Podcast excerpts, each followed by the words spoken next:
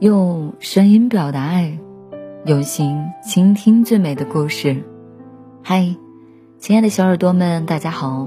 您现在收听到的是网络有声电台。晚安，小耳朵，我是 J 童小扣。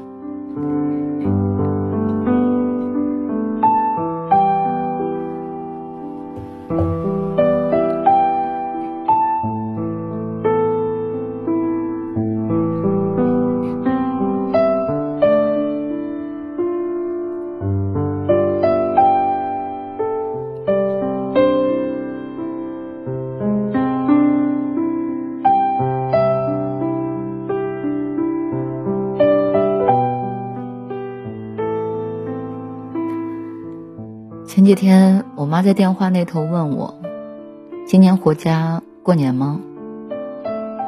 听到我说“今年一定回家”那一刻，我妈的声音都雀跃了几分。仔细算算，我已经三年没回回家过年了。因为疫情，因为工作，因为种种不确定的因素，回家的车票抢了又退，想回家的念头被一次次的打掉。回家的路程也逐渐的被拉长。去年像我一样的过年的人不在少数，就一个人在过年。我和同样没有回家过年的室友相约搭伙过了一个还不错的年。三个来自天南海北的年轻人聚在一起，做了一次大扫除，一点点将家里布置的充满年味儿，对联贴了，窗花有了。日历换了，象征着福气的旺旺礼包也买了。我们挽起袖子，忙活着包了饺子，做了一桌子的年夜饭。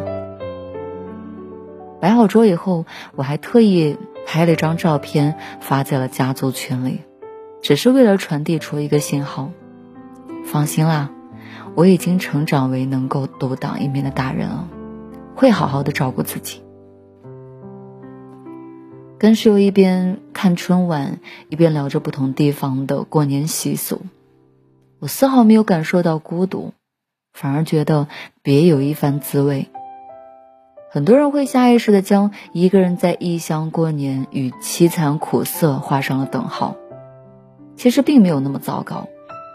虽然不能回家过年，但我却能找到另外一种在异乡过年的方式，可以约三五好友一起出门转转。可以在心血来潮的时候驱车看海，可以将几部积攒已久没有时间看的电影一次性的解决。春节的行程安排表瞬间就被排满，在异乡打拼的人们，能够坦然面对人生中的彷徨、无助，也早就拥有了将生活过得有滋有味的能力，更不惧怕在异乡过年这件小事儿。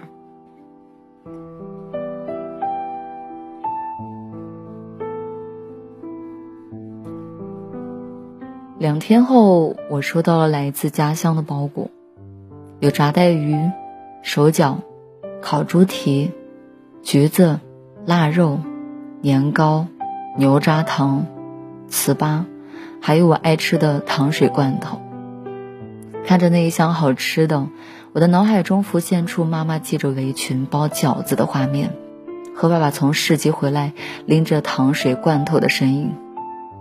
想起上一次回家过年的时候，我还是像小时候一样站在灶台旁，看着妈妈炸丸子、炸带鱼。妈妈在前面炸，我在后面偷吃。一转头，我就能看到在院子里转悠的爸爸。即使我已经工作很多年了，但爷爷奶奶依然会将压岁钱塞给我，然后拉着我的手，叮嘱我说：“多给自己买点好吃的。”我知道那个红包是被人惦记的表现。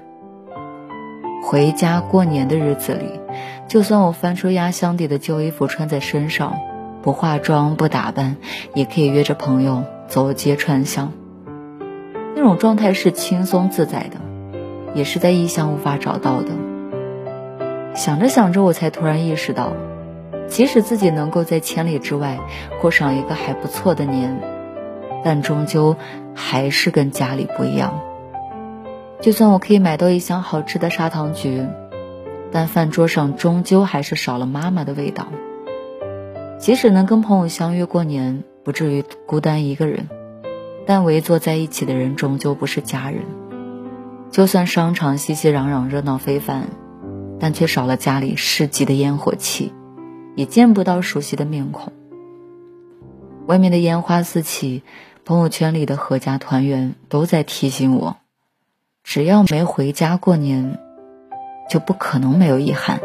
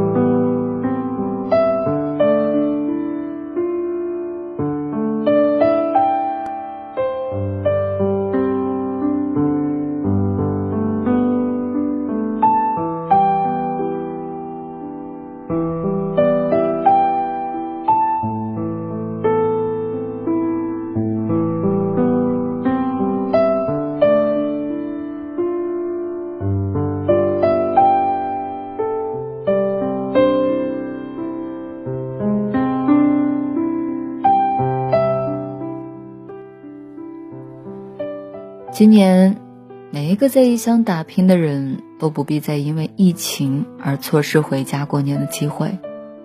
朋友们早早就订好了回家的机票，他们一边念叨着终于可以回家过年了，一边分享着不久后在家过年的每一天的行程。我想，经历了异乡过年后的人们，都会更坚定年的和家挂钩才能完美。大概都会更加的迫切想要回家过年吧。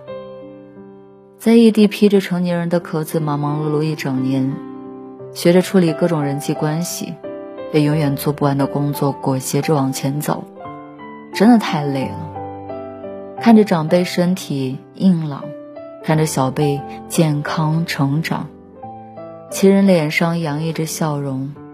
互相惦记的一家人围坐一起，聊一些家长里短，才能瞬间消除我的疲惫感，让我们觉得一年的辛苦都是值得的。团圆两个字，动人心弦，也道出了回家过年的意义。说到这儿，我已经迫不及待想回家了，想看看三年没回的家乡，如今成了什么模样。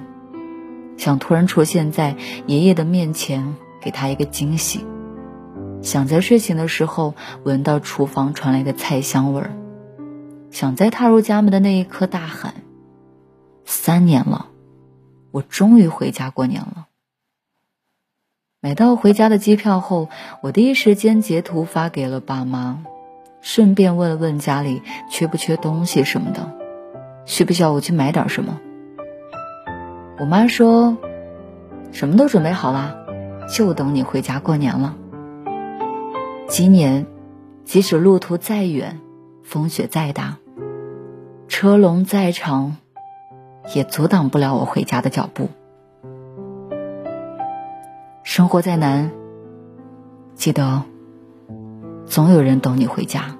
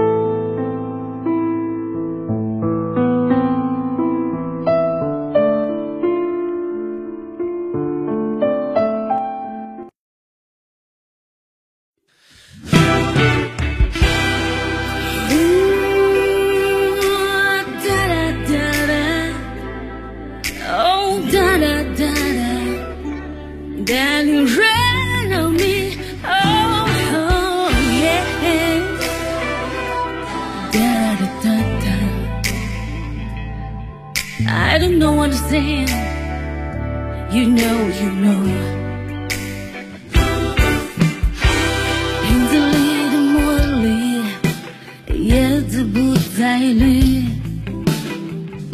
像越走越远的回忆。长长的水笔渗透进墙壁，就像挥之不去的你。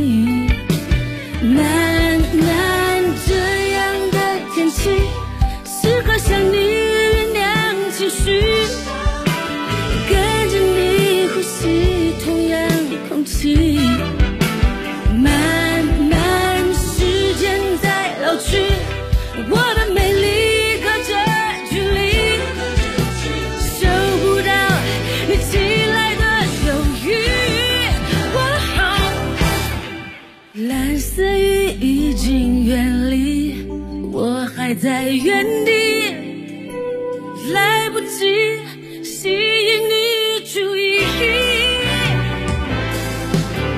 蓝色雨已经远离，我还在想你，跟自己